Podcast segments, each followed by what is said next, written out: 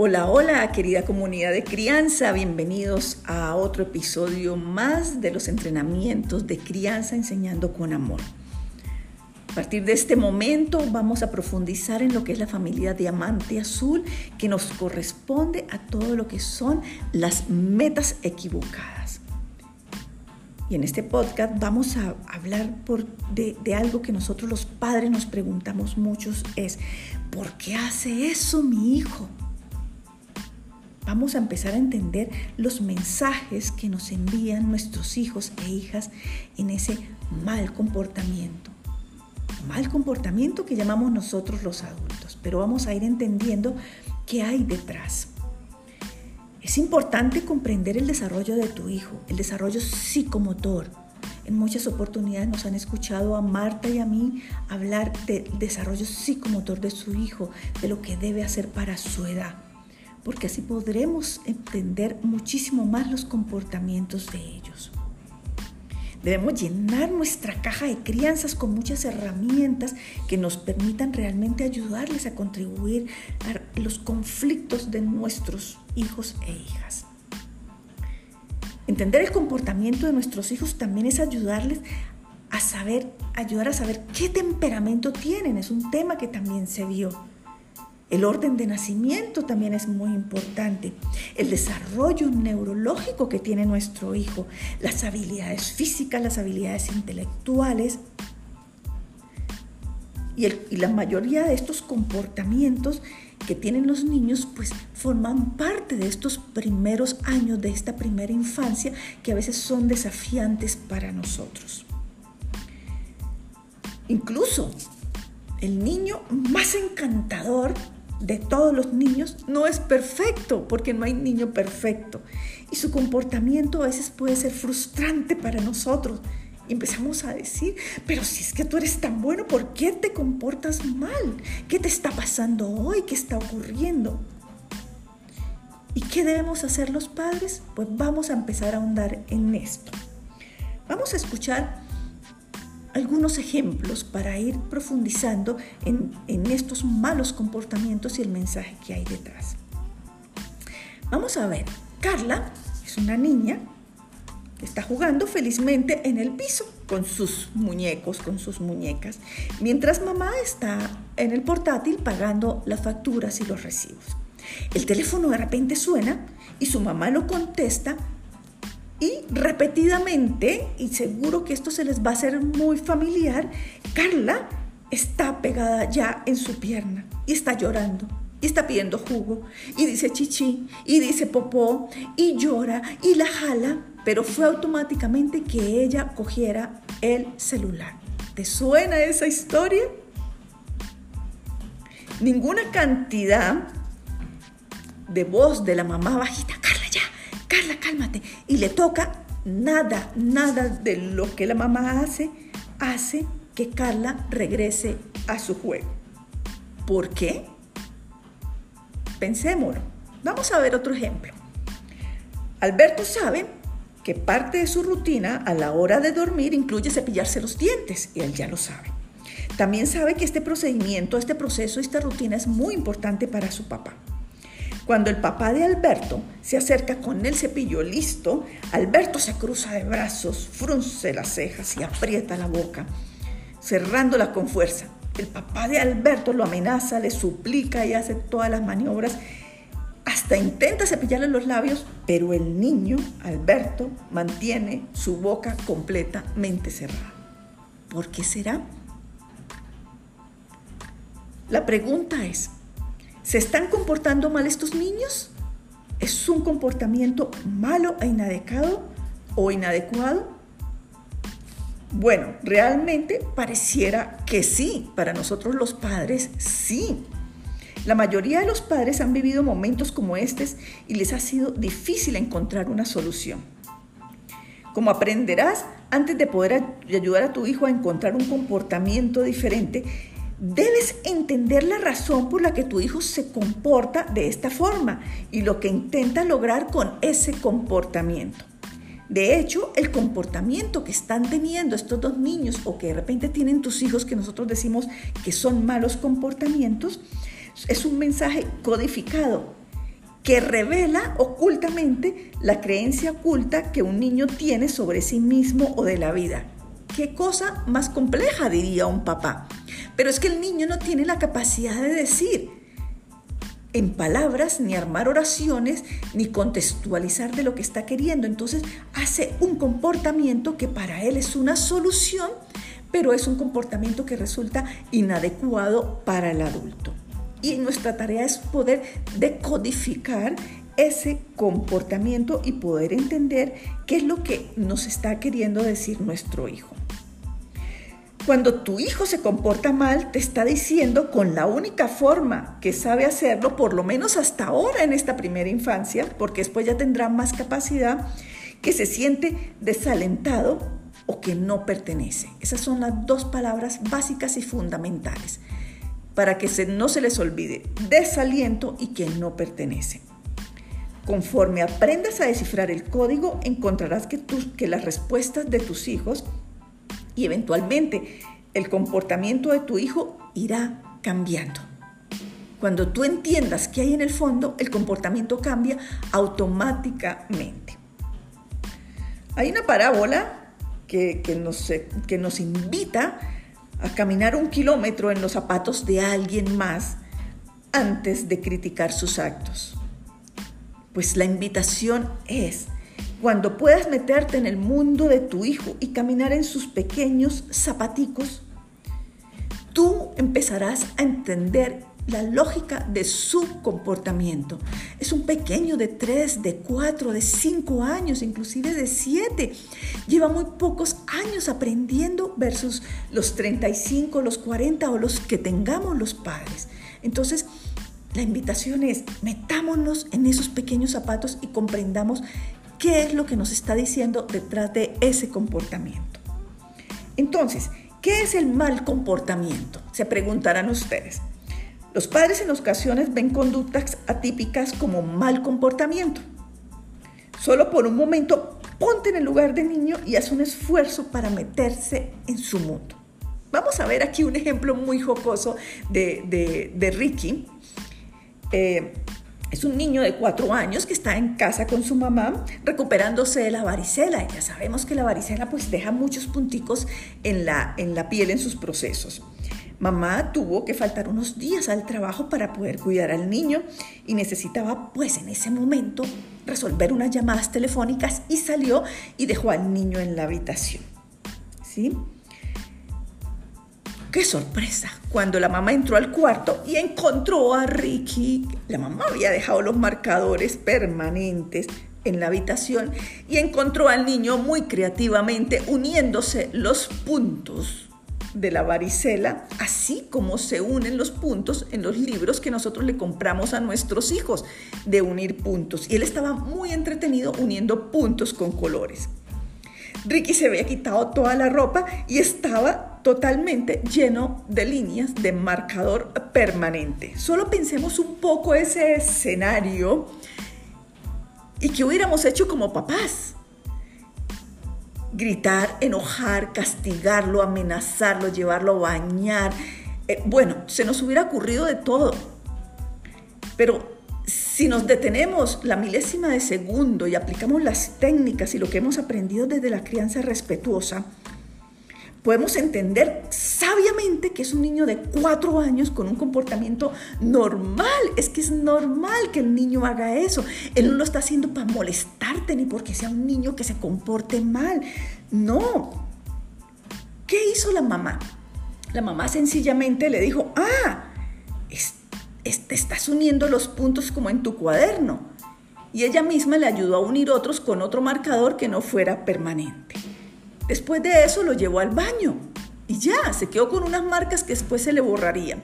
Y esta termina siendo una historia que pasará de generación y generación y Ricky le contará a sus hijos cuando tuvo, cuando tuvo varicela y con humor dirá varicela de, de unión de puntos. ¿sí? Y sencillamente se convirtió como un evento que ya pasó y no fue más.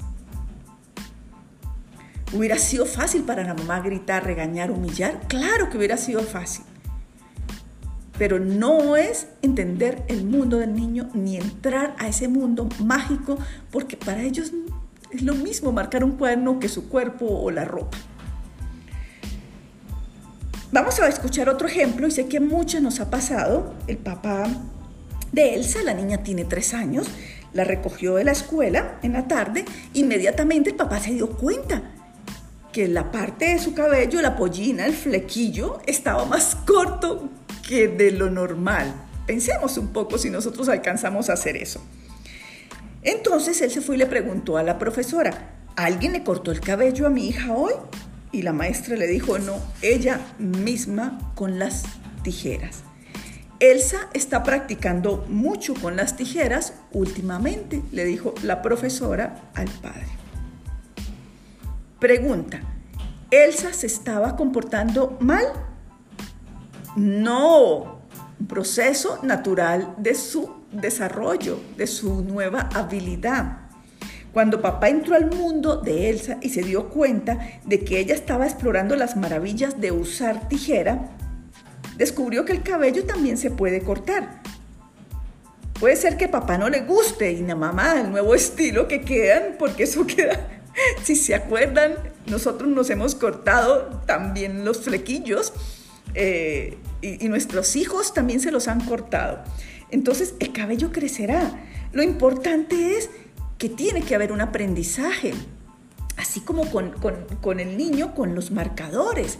Enseñarle dónde sí se pueden hacer las cosas. Lo mismo a Elsa, qué sí se puede cortar y qué no deberías cortar. Entonces es, es eso. De un error o de algo que hacen que no es un mal comportamiento, podemos sacar un aprendizaje de vida para ellos de lo que sí podrían hacer. Porque si castigamos, no hubo aprendizaje pero si lo transformamos, sí hubo aprendizaje para nuestros hijos. Ambos niños se estaban portando de manera que son apropiadas para la etapa de su desarrollo y con bastante creatividad, diría yo. Los niños son muy creativos en esas, en esas cosas que hacen que, que a nosotros a veces nos desesperan. Aún así sería fácil interpretar ambas situaciones como un mal comportamiento. Entonces, ¿Cómo sabemos si un comportamiento es mal comportamiento? La clave está en el desaliento. Y vamos a entrar a profundizar un poquito qué es el desaliento. Los niños se sienten desalentados acerca de sus habilidades para pertenecer. Cuando sienten que sus habilidades no son valoradas, cuando sienten que no pueden desarrollar sus habilidades, por ejemplo, vamos a ver una habilidad, un niño que es capaz de comer solo y yo le doy en la boca, es un niño desmotivado, desalentado, porque nadie cree en sus habilidades. Por eso es que los que nos han escuchado reiterativamente, no hagas por tu hijo lo que él ya sabe hacer, porque eso lo empodera y eso es uno de los factores que hacen que los niños también se sientan desmotivados y sientan que no valen, que no pertenecen y necesitan empezar a explorar el mundo desde otra manera. Entonces, la niña, el niño Ricky y la niña Elsa no estaban desalentados. No, su comportamiento no era desaliento. Estaban explorando el mundo a su alrededor y posiblemente lo que sí faltó es que sus padres y su maestra tuvieran más supervisión. ¿Listo? Entonces hay que aprender a diferenciar eso. La conducta de Ricky hubiera sido un mal comportamiento si Ricky hubiera presionado a su mamá para jugar con él en lugar de hablar por teléfono. ¿Sí? Eso sí es un, un mal comportamiento generado del desaliento y de la desmotivación y su comportamiento pudo haber eh, estado dirigido a llamar la atención y tener poder con su mamá de una forma equivocada para sentirse pertenecido. Cuando un niño cree que no pertenece, se siente desalentado. Y así lo dice Dreykus en el cuadro de metas equivocadas, que es en lo que vamos a ir profundizando poco a poco. Las metas equivocadas nos va a mostrar ¿Por qué el niño cree erróneamente que el comportamiento ayudará a obtener un nuevo sentido de pertenencia erróneamente?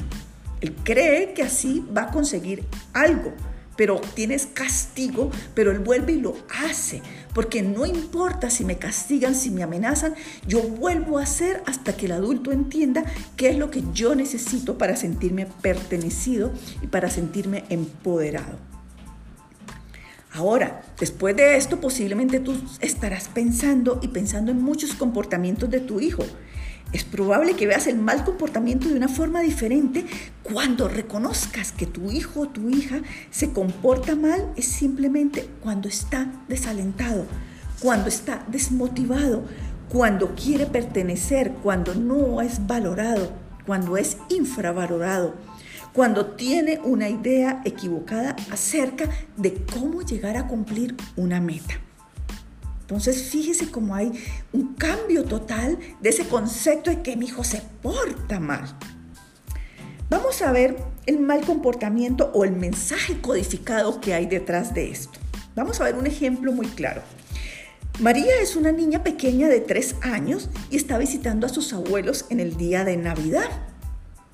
Y está toda la familia, entonces imaginemos toda la familia, los primos, los tíos, los abuelos, eh, todos están ahí rondando por todos lados y haciendo. Y cuando la abuela va a ver por qué se tarda tanto la niña en el baño, porque la perdió de vista, la encuentra rompiendo el papel del sanitario cuadrito por cuadrito, todo el rollo. Entonces imaginémonos esa escena. Pregunta, ¿María se estaba comportando mal? ¿Sí o no?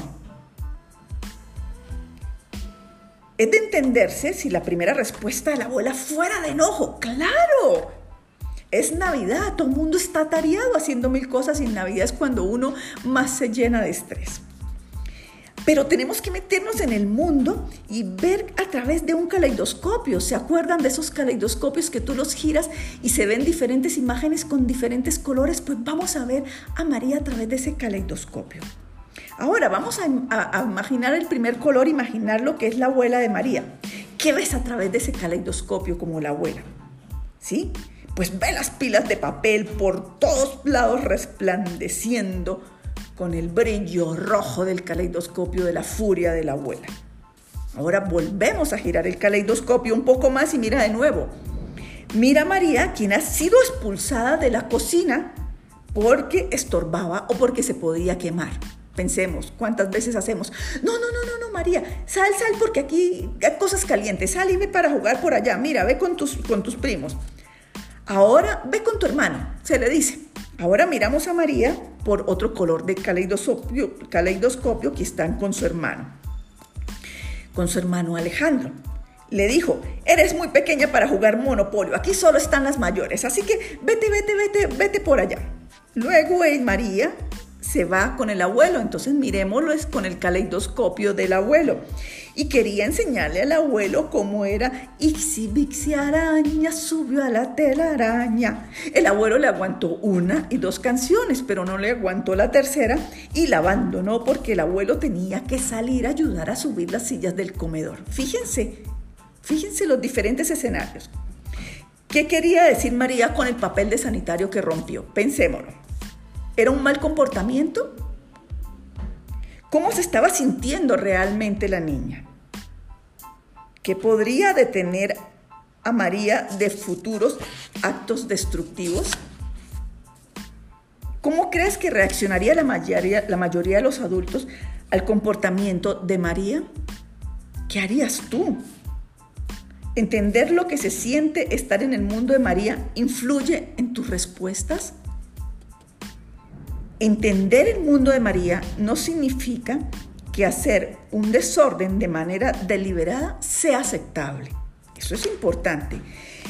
Pero entender algo de lo que está viviendo María es probablemente que afecte la manera en que respondería la abuela.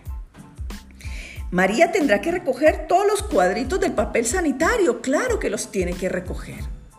¿Sí? Acuérdense que entrar al mundo del niño no significa que lo vamos a liberar del compromiso que tiene que hacer, del desorden que tiene que recoger. María tendrá que recoger todos los cuadritos del papel y armada con mucho amor y entendimiento, entonces la abuela, después de ayudarla, ¿sí? Acuérdense que es una niña de tres años, la invita a colaborar y le dice, vamos a hacer la masa de los buñuelos.